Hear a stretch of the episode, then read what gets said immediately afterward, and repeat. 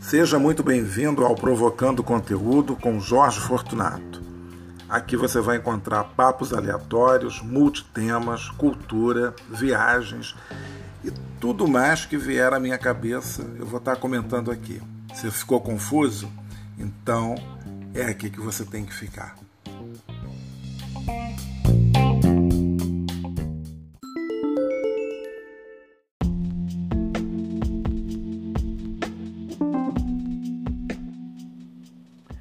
Olá, bom dia. Domingo chegou e hoje é dia de papo de viagem. E por isso que eu coloquei aquele barulhinho aqui antes, né? Porque foi tudo que me lembrou, que me remeteu assim à estação de trem, aeroporto. Foi o barulho mais próximo que eu consegui. Vocês sabem que esse podcast aqui é meio tosco, então para buscar esses sons, fazer edição, a gente ainda não está muito preparado. Mas o importante aqui é que esse podcast é para provocar conteúdo. Então, vamos provocar conteúdo. E hoje é o dia que a gente vai falar de viagem, né? Porque eu dediquei todo domingo para falar de viagem. Inclusive, hoje, esse nosso assunto vai ser um pouquinho até mais demorado. Eu vou é, falar com vocês da minha primeira vez e a primeira vez realmente a gente não esquece, mas muita calma, tá? Não sejam safadinhos, porque não tem nada a ver com essa primeira vez. É a primeira vez que eu viajei sozinho, pagando, né? Resultado de um ano de trabalho, aquelas férias merecidas, porque eu comecei a trabalhar muito cedo mesmo, né? De 16 para 17 anos, já estava eu pegando condução de manhã muito cedo, indo trabalhar, estudando à noite, enfim. Uma coisa muito chata, dignifica, é bom, né? Você até se aposenta mais cedo, o que não foi o meu caso por, por outras questões, porque, bom, por outras questões não, porque fizeram a reforma da Previdência mesmo, né? Por isso. Então eu dancei nessa, né? No ano que eu poderia me aposentar, evidentemente, já tinha saído, bom, enfim. Sorte de quem conseguiu se aposentar antes. Mas não estamos aqui para falar disso, não vou ficar aqui, né? Já perdemos dois minutos só de conversa aleatória para não fugir da história. Mas essa primeira vez, essa primeira viagem, ela é muito significativa porque ela mostra todo um esforço né, de uma pessoa que quer fazer a sua viagem, entendeu? Então, eu me lembro que eu estava ainda na faculdade e tirei férias no mês de julho, né, porque eram as férias que eu podia tirar. Uma vez que janeiro e fevereiro ficava reservado para o meu chefe, né, que ele tinha filhos também, etc. e tal, ele abria a mão das férias de julho para viajar no verão, né? E enquanto que eu, tudo bem, topei numa boa, né? E tinha um outro rapaz também que. Mas esse acho que não tirava férias, acho que ele tirava tipo 10 dias, não sei, tinha umas combinações meio doidas lá. Bom, o fato é que eu tirei férias é, em julho, né? De isso vou até revelar aqui o ano. Também bobeira, não tem necessidade de esconder nada, né? Foi em 89, 1989. Eu tinha 22 anos. E aí, agora façam as contas e você saberá quantos anos eu tenho hoje. o que é muito legal. Às vezes eu nem acredito que eu já estou com essa idade. Gente, 54 anos é muito tempo, né? Mais meio século de vida. Bom, e aí, o que acontece? Essa primeira viagem foi uma, uma grande aventura, porque eu, apesar de trabalhar essa coisa toda, né? Mas eu acho que eu não juntei dinheiro para viajar. Eu queria simplesmente, né? Veio lá a comunicação do departamento pessoal para marcar as férias, e aí eu marquei minhas férias para julho, 30 dias de férias, e lá fui eu, todo né, começar a organizar, a pensar. E tinha uma coisa na cabeça que era é, conhecer a Bahia, conhecer Salvador. Tinha que ir para a Bahia porque tinha esse sonho né, na cabeça. E aí muita gente, né, até então já tinha ido para a Disney, já tinha ido para a Europa, para a América do Sul, mas eu tinha essa vontade mesmo de ir para a Bahia. E numa época, ainda em 89, eu não sei, as coisas não eram caras, caríssimas, mas eu também eu tinha tantas despesas que não dava para assim, mas na verdade a gente aprende depois com o tempo que tudo é você economizar realmente. Né? Então eu tinha que ter feito, é, em algum momento da vida, um fundo para as minhas viagens, né? se eu pensasse dessa maneira. Mas não pensei, eu sempre imediatista. Bom, então vamos deixar de enrolação, vamos contar como é que foi um pouco desses dias na Bahia. Primeira coisa, eu queria ir para Salvador, né? Mas eu não tinha onde ficar, eu não sabia como é que eu ia. De avião não ia dar para ir porque era muito caro, né? Mas eu também não tenho nenhuma lembrança se eu sair procurando, né? Se eu vi algum pacote, eu já não tenho mais essa lembrança. Eu me lembro que nessa época a gente não tinha internet como a gente tem hoje, essa facilidade, né? Então a internet iria chegar tipo sete anos depois, vinha aí a internet, né? Para todo mundo, do jeito que a gente usa hoje com mais facilidade, né? E tal, começar a fazer pesquisa, mas ainda tinha muito pouca coisa também, né? Eu acho que a partir dos anos 2000 é que a coisa começa a ficar melhor. O fato é que eu comprei uma passagem de ônibus, né? E com relação à hospedagem, é inacreditável. Eu fiquei hospedado é, em uma igreja, Assembleia de Deus, do bairro da Liberdade. Porque a minha mãe frequentava uma igreja, que eu também ia né, nessa igreja e tal ou já não ia mais, já não me lembro, não ia ainda. E aí tinha uma, uma senhora que ela conhecia umas pessoas dessa igreja. Bom, resumo da ópera. Conversou aqui e ali e a igreja resolve né, me hospedar, porque eles tinham lá um tipo um alojamento para pessoas que vinham, não sei o quê, ou vinham do interior né, e ficavam nessa igreja lá em Salvador. E lá estava eu. Né? Então cheguei de ônibus. Gente, é uma história louca, porque a viagem de ônibus durava 27 horas. Né? 27 horas dentro de um ônibus, coisa de louco. E aí fui, tipo, numa boa, tudo é aventura, você é novo, você quer curtir. Cheguei e aí depois da rodoviária me formei, né? E cheguei lá na igreja. Cheguei, entrei, domingo, me apresentei, acho que apresentei alguma carta, alguma coisa. Eu não fazia diário, porque eu tenho uma mania de fazer diário de viagem. Então, o que foi. Eu esperava, né, a gente viaja nas histórias, eu esperava uma recepção, ah, ele está vindo do Rio de Janeiro.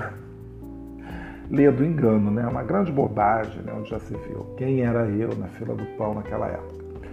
Bom, em se tratando de Igreja Assembleia de Deus, então eu no domingo cheguei, também estava no bairro da Liberdade, que é uma zona, não sei se é uma zona periférica, não chega a ser tão periférico, né? O bairro da Liberdade, mas ele é óbvio, ele não é no centro, assim, não é no, no, na área mais turística, óbvio, de Salvador. E eu fui assistir o culto daquela noite, aí depois eu.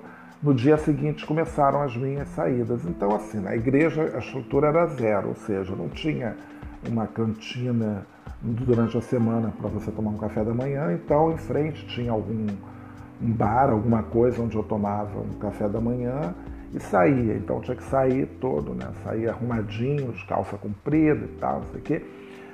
Aí depois eu chegava na cidade, entrava em algum lugar, trocava, botava uma bermuda. Tinha esses esquemas, né? Então tudo bem. E, aí, e assim era a minha vida ali. Então eu, eu lembro que eu levei o meu minha cartelinha de ticket refeição, né?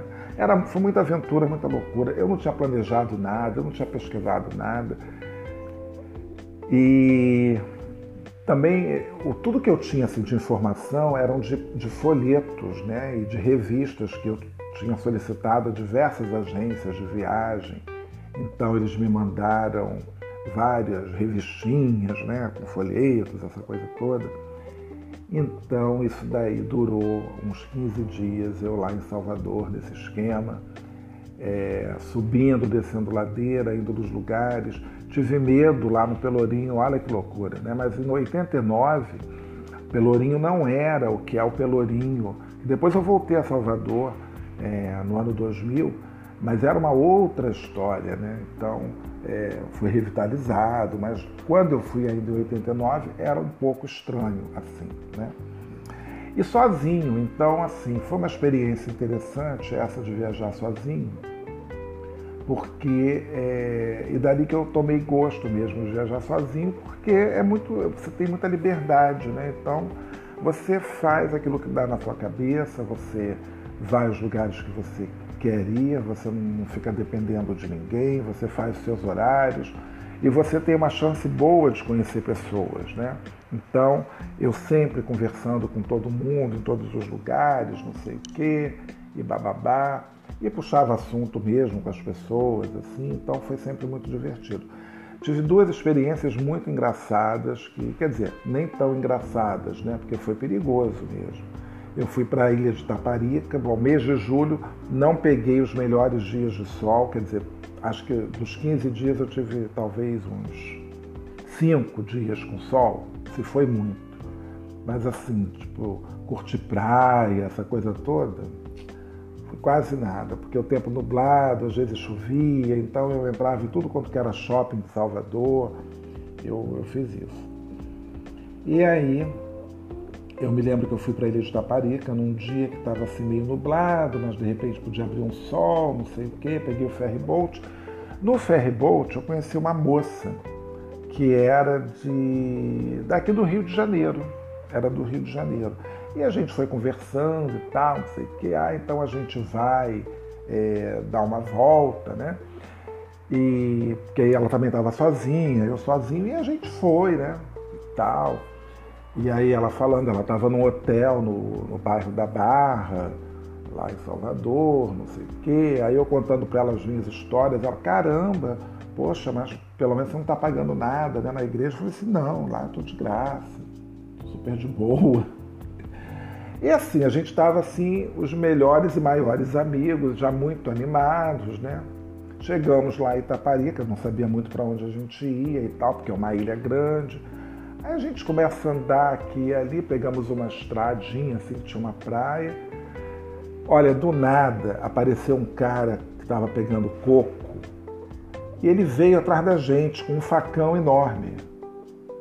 A gente correu, o que a gente correu, e aquele cara lá atrás, a gente assim, voado, correndo, Passou alguma coisa assim na estrada, a gente pegou um, não sei se era um ônibus ou foi uma carona, eu sei que a gente voltou, porque também chovia, e a gente voltou para o negócio lá do ferryboat, para a estação do ferryboat, e rolou esse trauma. E depois a gente ria a beça. Foi muito doido, foi muito engraçado essa história lá de, de Taparica.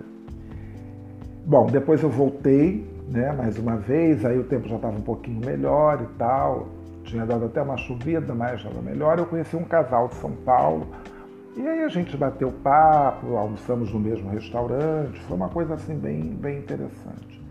Eu visitei muitas igrejas, visitei o Museu de Arte Sacra Salvador, lindo, mas eu fui o primeiro a chegar no museu. O museu abria acho que às nove e meia ou nove horas, eu já estava lá, fui o primeiro.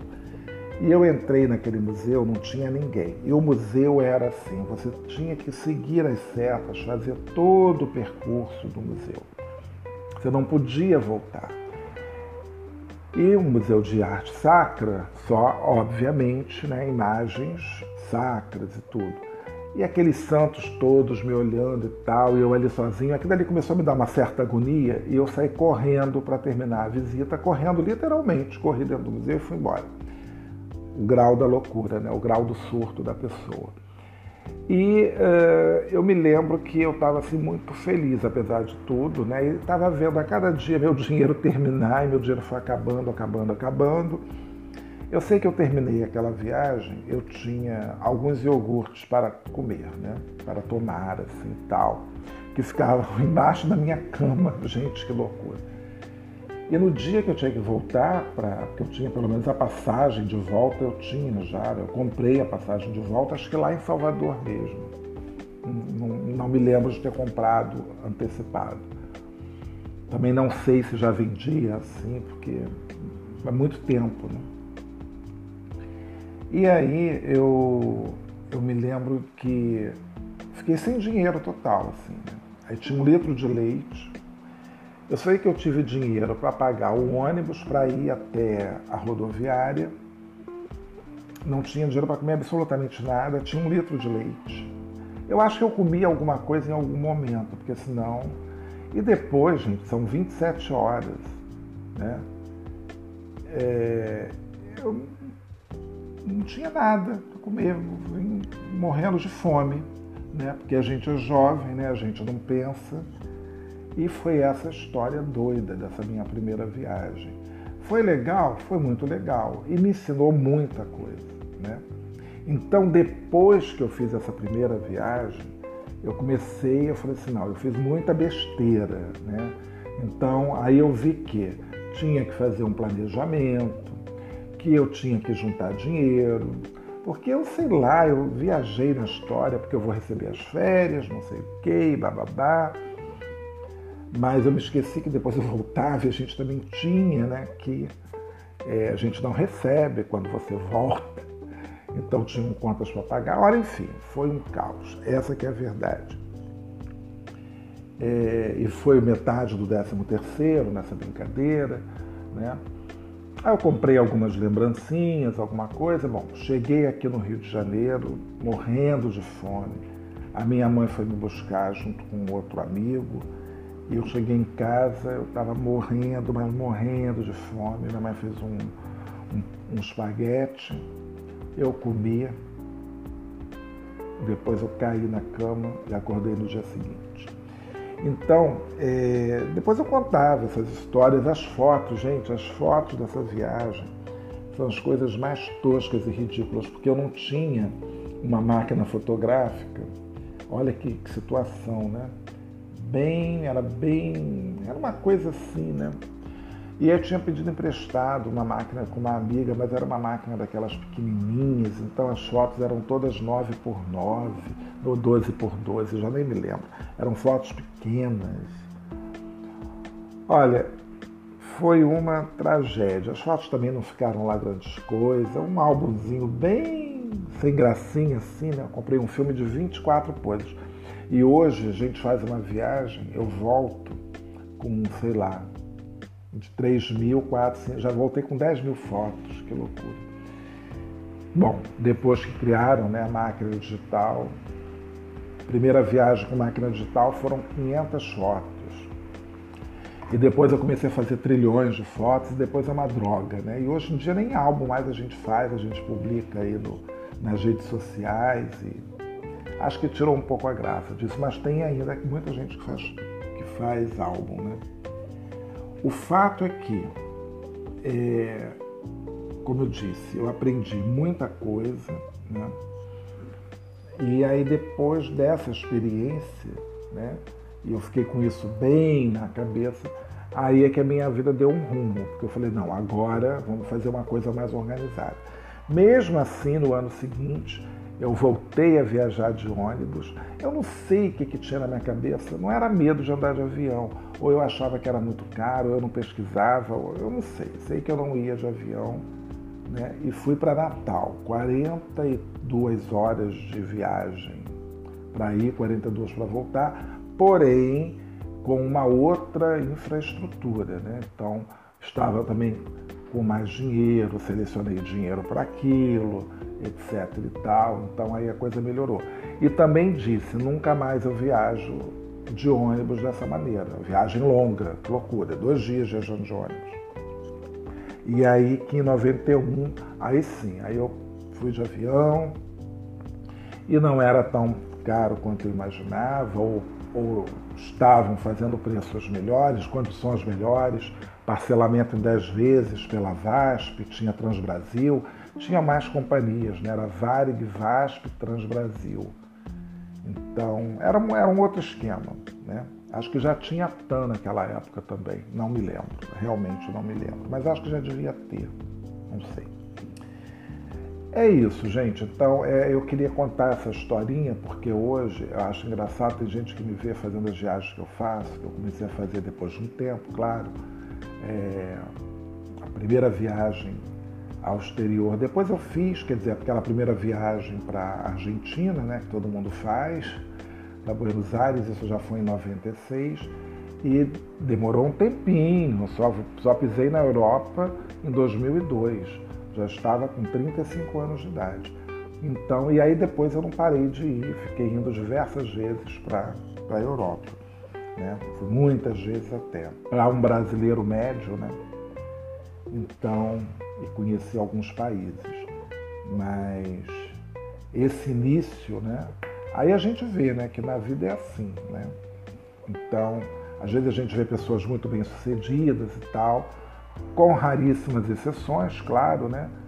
Tem gente que rala muito, né? Então nada é assim, né? então é, nada vem muito de graça, né? Então é tudo é resultado de trabalho, de esforço. E no caso de viagem, é planejamento. Então, hoje eu falo para qualquer pessoa, você pode ir para qualquer lugar do mundo, né? Você só precisa se planejar. Então você planeja. Pode levar cinco anos, pode levar até dez anos, mas você vai se planejar e você vai fazer aquela viagem que você tanto sonhava, tanto esperava. E uma outra coisa que eu sempre falo também, não viajem, a menos que você tenha dinheiro, muito dinheiro, para ficar uma semana num lugar, depois uma semana em outro, dez dias em um, dez dias em outro, tudo no mesmo ano. Mas se você é como eu, que só viaja uma, no máximo duas vezes ao ano, então faça isso com períodos longos. Pode fazer uma viagem curta, de dez dias, ou até menos, né, uma semana ou cinco dias, e uma viagem longa mesmo, pelo menos um mês porque aí você vai conhecer bem os lugares que você vai, né, que você pretende ir. Porque eu também não gosto muito dessa ideia de ir para um país né, e fazer, tipo, sei lá, três países, quatro países numa única viagem. Eu já fiz isso, mas ficando pelo menos uma semana em cada lugar, ou no mínimo cinco dias naquela cidade. Porque se você ficar dois dias, imagina, ficar dois dias em Paris, dois dias em Roma, dois dias em, sei lá, Madrid ou, Porto, ou Lisboa. É ridículo, você vai jogar dinheiro fora, entendeu? Porque o preço da passagem de avião vai ser o mesmo, entendeu? Se você ficar um mês ou uma semana, né? Às vezes até você paga até muito mais barato, quer dizer, pelo tempo que você fica é muito mais barato. Você dilui isso em dias.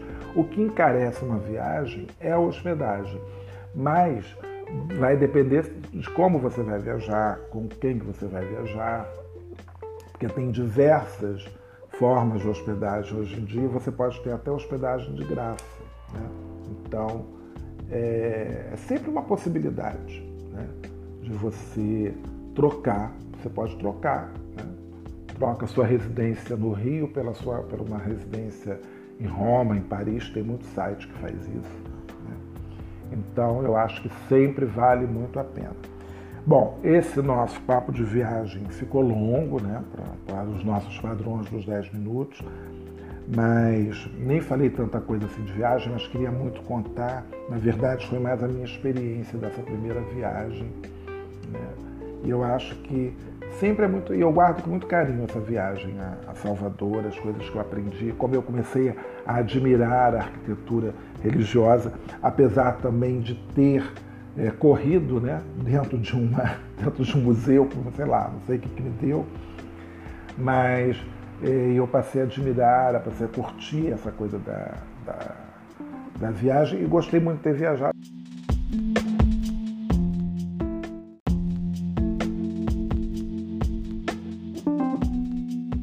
E gostei muito de ter viajado sozinho, porque viajar sozinho para muitas pessoas é um desafio, né? É claro que é, para os homens vai ser sempre um pouco mais fácil viajar sozinho, né? As mulheres às vezes é, ficam um pouco assustadas ou têm algum receio, embora agora tem muita mulher viajando sozinha para todos os lugares. É, tem uns países, ainda que isso pode ser um pouco difícil, mas é, hoje em dia tem muitas mulheres que viajam sozinhas ou então viajam, é, como eu já vi, tem um, uma pessoa que faz uma viagem é, destino tal para mulheres. Quer dizer, elas estão viajando sozinhas, mas lá vão ficar em grupo e tal. Mas eu acho que todo mundo tinha o direito de poder fazer essa sua viagem sozinho. É, talvez isso possa ser tema né, de um próximo bate-papo. É, o que, que é bom e o que, que é ruim né, quando você está viajando sozinho. É, tem essa questão da fotografia que realmente é um saco. Mas às vezes você também pode estar viajando acompanhado e ter um péssimo amigo fotógrafo, né? E às vezes um estranho pode tirar fotos ótimas. Eu costumo tirar, pedir sempre para um japonês tirar uma foto, nunca tive problema. Quando encontro japoneses, porque eles adoram fotografia, então eles até que tiram direitinho. Mas já tive pessoas assim, até bem intencionadas, mas que realmente as fotos ficaram péssimas. Bom, gente, é isso. É, eu acho que depois vale um outro bate-papo, talvez, né, sobre essa questão de viajar sozinhos, o, o lado bom, o lado ruim, né, e tal. E, e o contrário também, né, viajar em grupo, o lado bom, o lado ruim. Se bem que para mim viajar tem sempre o lado bom, né, nunca tem o lado ruim. Bom, espero que vocês tenham gostado. Uh, daqui uma, uns dias eu acho que eu vou ter um convidado aqui conversando comigo, estou viabilizando isso, né, para começar a ficar um pouquinho mais interessante. É, tenho gostado muito, como eu já disse, de fazer isso diariamente. É, não que eu esteja fazendo vocês ou fazendo disso daqui uma terapia. Pode até ser, né? Quem sabe? Pode estar servindo para isso. Você ficar sozinho, eu falando, né? Então, não sei quem vai ouvir. Isso eu acho uma das coisas mais interessantes do, do, dessa possibilidade do podcast. Você não sabe quem está te ouvindo. Vocês vão falar, no vídeo também não. Mas no vídeo você viu que teve ali uma curtida, você viu que teve. Aqui a gente também tem como saber, porque tem, as visual... Tem os plays, né? Que isso é contado, inclusive. Mas só que você não sabe quem é, não sabe onde chegou. Então, eu sei que teve aqui no Brasil e Portugal já estão ouvindo. Então isso é muito, isso é muito legal. É... Bom, então um bom domingo, um bom começo de semana e a gente vai se encontrando aqui. Eu vou agora vou definir os horários, vou definir os dias. O podcast começa a tomar uma coisa, já estou pensando numa nova capa, enfim as coisas vão né, é, se ajustando, porque a gente também ainda está em período de é, testes. Né? Então, hoje, inclusive, eu estou testando esse, que é o mais longo podcast já gravado aqui nesse nosso. A gente pode chamar de canal? Não sei, não é um canal, né? Nessa nossa estação, não sei. Ou este podcast. Bom, enfim. Então é isso. Então, eu sou Jorge Fortunato para Provocando Conteúdo.